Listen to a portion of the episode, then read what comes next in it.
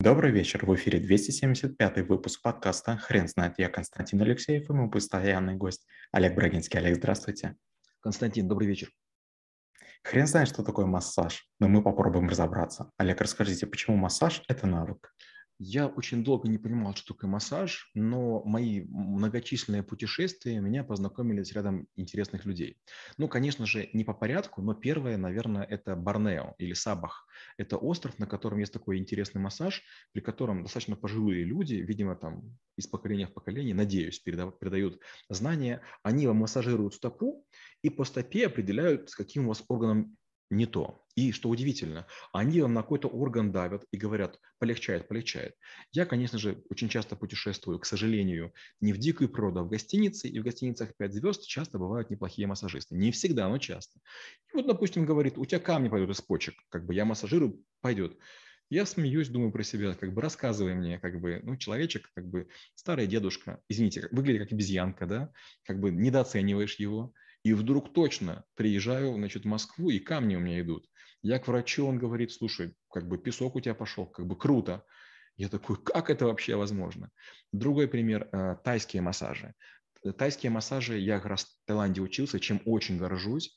А, в Таиланде многие болезни лечат массажем. И учитывая, что там бывало часто, там несколько мы делали проектов, а, я на, на массажи ходил разные. Сначала туристические, которые длятся 4-6 часов, где там и спишь, и все что угодно есть. А есть местные, стоят там, там, там 50 или 100 бат, 2 часа на таком-то убогом матрасе, ты в какой-то убогой одежде, но действительно после этого массажа летаешь. То есть разминают суставы и мышцы.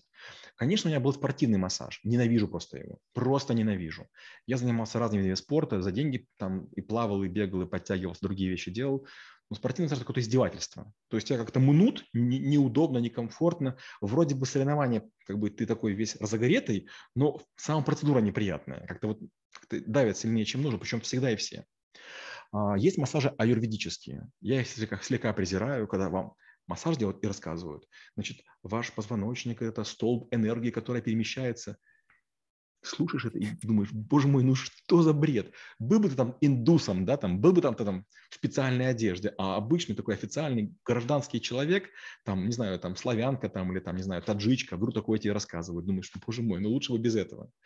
А, конечно, интересные массажи скандинавские, когда, там локтями это делают или камнями холодными. Это прям удивительная история. Получается, было много территорий, где испытывал разные виды массажа э, с маслами, с нажимами, с, с прижиганиями, с какими-то такими вещами. И что удивительно, в какой-то момент я в них влюбился. Учитывая, что я мало сплю, мало отдыхаю, иногда массажи бывают спасением. И когда бывает выбор, допустим, между бассейном и сауной, я выбираю бассейн. А вот между сауной и массажем я выбираю массаж.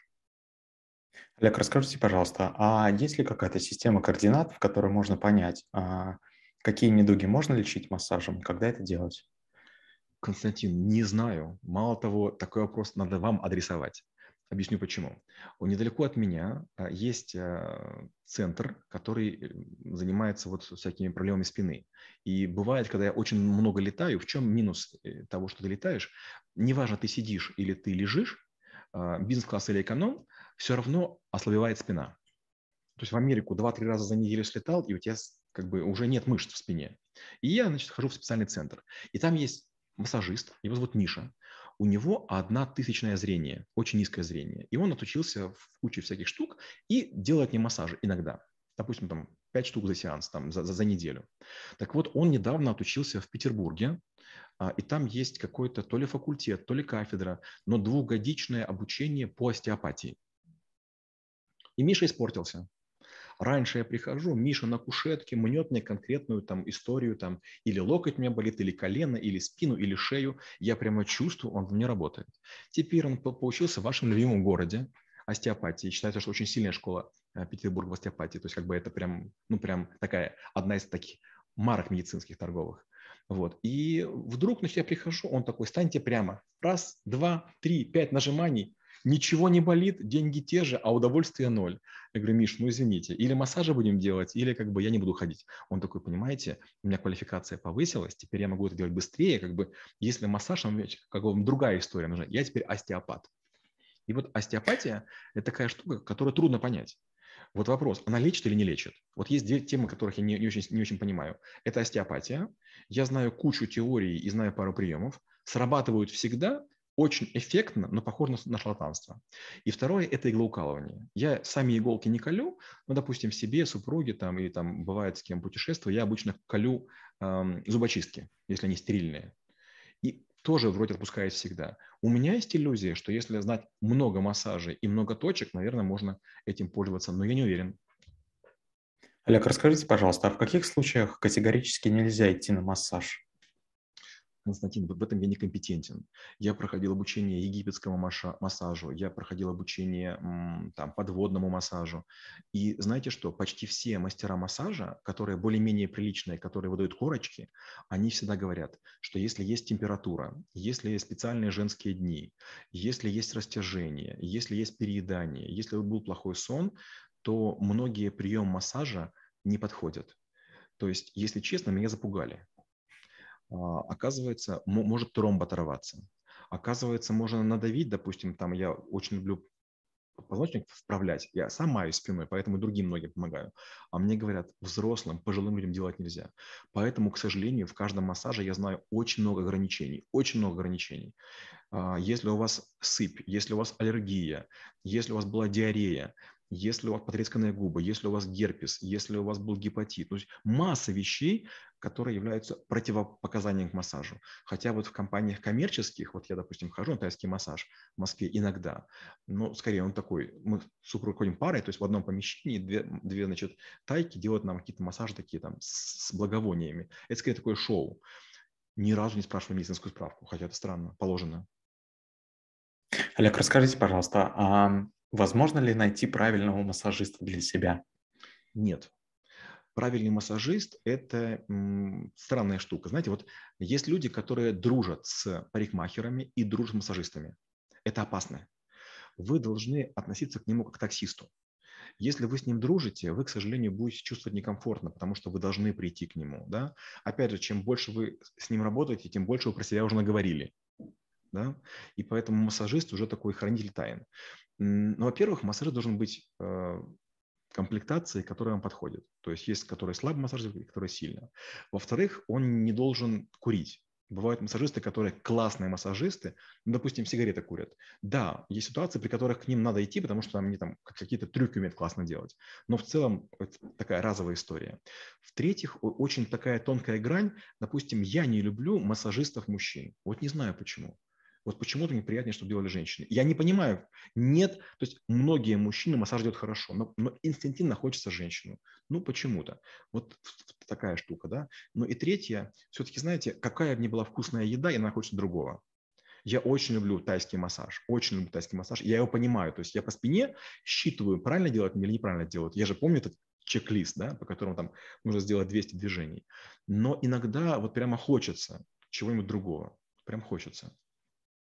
Олег, расскажите, пожалуйста, а стоит ли учиться самомассажу? Обязательно. Вот это сто процентов. Вот знаете, у меня есть две темы, две темы, которые требуют или как стали следствием вынужденного одиночества. Первое, я был в очень интересных местах, в очень красивых местах. А, или нырял, или забирался, или в каком-то самолете, или в каком-то замке, дворце. Но я очень часто бываю один, и мне не с кем поговорить. Фотографии делать не могу по разным причинам, и не с кем обсудить. Я прям страдаю. И вторая штука – это такое, что, допустим, бывало у меня там, я заболевал и в Индии, я заболевал и в Сингапуре, и в Гонконге, и в других местах. И там ни за какие деньги массажиста нет. И поэтому, конечно, массаж очень важен. Я, честно говоря, был к нему очень пренебрежителен. Но я несколько раз видел, как разные массажисты себя массажировали. Я спрашивал, как бы, и что помогает? Вот мне кажется, вот как-то вот это, в этом есть какая-то такая, знаете, извините, там, анонизм какой-то, да, но как бы меня каким-то штукам научили, у меня головная боль бывает, там какие-то пару суставов работают не очень адекватно, и работает, каюсь, работает. Олег, расскажите, пожалуйста, тогда пару движений для людей, которые а, большую часть рабочего времени проводят в кресле. Ах, если бы мы заранее это делали, было бы проще. Но, допустим, первая штука, очень полезная, попробую показать, просто не факт, что моя камера правильно настроена. Это упражнение пловцов. Его очень тяжело показывать в сорочке, я поэтому раз, а, а, а, открою рукава, но получается это делается обычно в футболке. Первое, мы сильно заводим руку в одну сторону, сильно заводим руку в другую сторону. Опять же, в футболке я сделал бы это красиво, а потом мы пытаемся руки выпрямить и поднять. И вы не с первого раза, а раза с пятого, с десятого, с двенадцатого почувствуете, как все хрустит. И как только вы сможете это правильно делать, у вас моментально улучшается осанка. То есть вы вдруг становитесь такой очень степенный, и этого хватает надолго. Ну, как минимум на, на, на полдня. Это первое упражнение. Второе упражнение, вот из того, что я много дрался, много соревновался, а, я, когда работаю на клавиатуре, я слепую работаю, получается, я руки подвешиваю, и минимальное движение есть. Получается, пальцы накачиваются, они очень устают, но в целом такое какое-то ощущение, что руки ватные. И время от времени у меня, во-первых, мозоли возникают на, на, на пальцах указательных, а во-вторых, я вдруг перестаю чувствовать клавиатуру. Поэтому какое упражнение? Мы берем, э, не сильно сжимаем кулаки и делаем движение в одну сторону, в другую сторону, в одну сторону, в другую сторону. И, конечно, упражнение тайского массажа. Сильно вот так себя прожать вот таким вот образом. И, наверное, последняя штука, я не могу на себе показать, но я это делаю супруге. У меня супруга стоматолог, и она много работает с инструментами. Инструменты маленькие, и они такие, знаете, надо или зажать, или поддержать, или как-то там что-то пилить. Ну, такие, как бы, такая рутинная работа. Бывает, она приходит и говорит, руки ноют. Что я делаю? Я специальными движениями выдвигаю ей суставы. Это не полезно, но как, как можно реже. Но моментально спадает отек. Моментально спадает отек. Олег, спасибо большое. Теперь на вопрос, что такое массаж, будет трудно ответить. Хрен знает.